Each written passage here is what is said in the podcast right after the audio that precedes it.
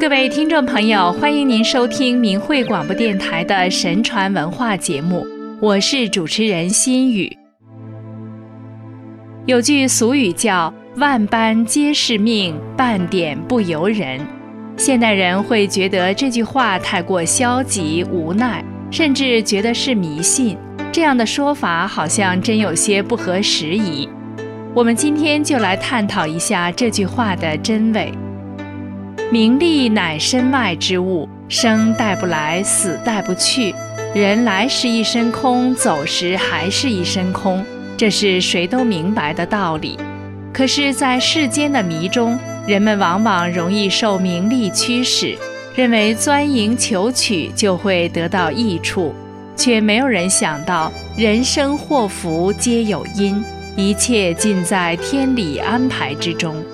为私利刻意求索，不仅毫无益处，还会造下罪业，折福折寿，到头来随业流转，不由自主。今天的人已经很难体会古人所说的“取之有道，得之有命”的道理了。然而，人命天定的故事，古往今来却有太多太多。今略举一二，说与大家。据史书上的记载，唐朝时，新平县官吏裴仆死了之后，他的外兄华元到陇右去做客，路上遇到了一位武官，后面跟有很多随从。华元仔细一看，武官原来正是裴仆，于是惊喜地问：“您不是已过世了吗？怎么又任武官了？”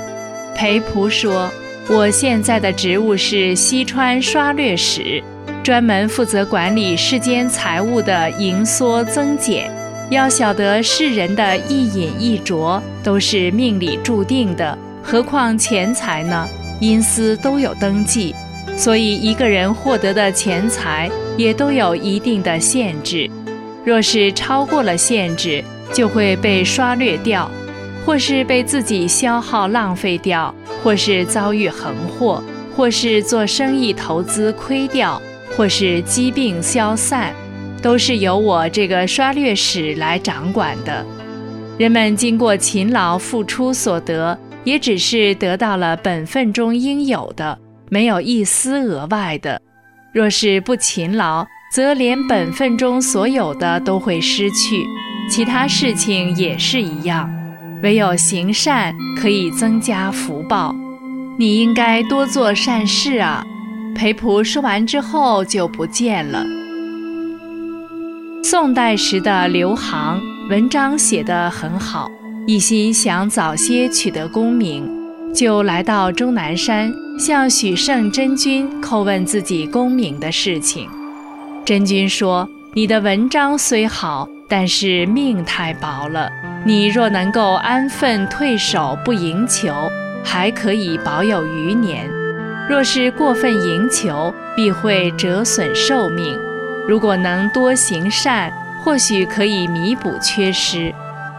刘航没听从真君的劝告，他想尽办法也没考中，结果因过分赢求而生病死了。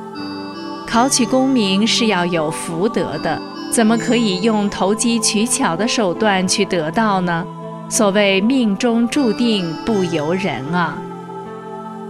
再来说一个店小二送金砖的故事。过去有一个店小二为店主铺外面的走廊，翻土时捡到了三块金砖。他想，毕竟是在店主院里捡到的，应该给店主一块儿。又想剩下两块也不用再伺候人家了，可以做点买卖了。于是拿上两块金砖去了天津。夜晚住店时，把包包了几次才放在头下枕着，才睡着了。天津店主早已注意到他的举动，就趁他睡熟时拿走了一块金砖，给店小二留下一块。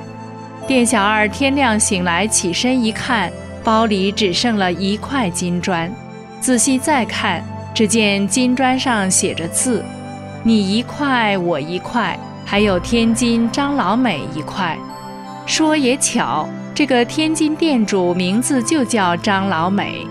没想到店小二远涉他乡，是来给天津店主张老美送金砖的。原店主一块，小二一块，恰好三块，不多不少，这就是命啊！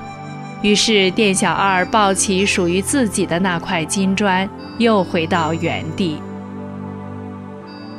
自古以来，有道德的人都不会为金钱名利所动，恪守本分，修德向善，不仅可以戒除各种私欲贪念，保持清净的心境，而且能够使福报更加久远。相反，执着名利只会给自己增加苦报和罪业。明朝的两淮盐运司耿九畴。淡泊名利，为政清廉，凡是有请托办的私事和礼物，一概回绝。平素不结交权贵，公事之余就焚香读书。他说：“为官者最亲近的是百姓，若按官场请托的办，百姓则会受害。凡事有是非曲直，岂能以私心而废弃了公理？”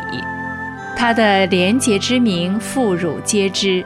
有一次，耿九筹在水边感叹地说：“水这样清啊！”旁边就有位小孩对他说：“河水的清澈比不上您操守的清廉啊！”耿九畴成为全国官吏和百姓的榜样，后来被任命为掌管全国官吏风纪的都御史，后任尚书。他的儿子耿子玉遵守他的教诫，十九岁就考中了进士，后来任太子太保、吏部尚书，品行和他父亲一样廉洁。在《世说新语》中还记载了这样一个故事：有一个叫王公的人，从会稽回家后，同宗前辈王臣去探望他。看到他坐在一张六尺长的精致竹席上，觉得既新奇又喜欢，继而动了贪心，对王公说：“你从会稽那边回来，所以能够弄到这种新鲜的好东西，不妨送我一张。”王臣走后，王公让家人把自己做的那张竹席给王臣送过去。王公没有多余的席子，就只好坐在草垫上。后来，王臣听说这事儿，非常惊讶，又觉惭愧，就对王公说：“我本来以为你有多余的，所以才向你要。”王公回答说：“你不了解我，我做人的标准是在生活上不喜欢多余的东西。我以为只有少了物质上的累赘，才会有心灵上自在的空间，这才是真正的幸福啊！”其实，一个人在一生中需要的东西并不多，而想要的东西则太多太多。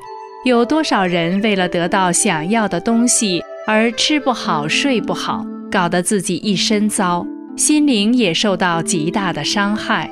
有的争得头破血流，甚至搭上性命。对物欲的追求并非好事，放不下的执着才是人生的大敌。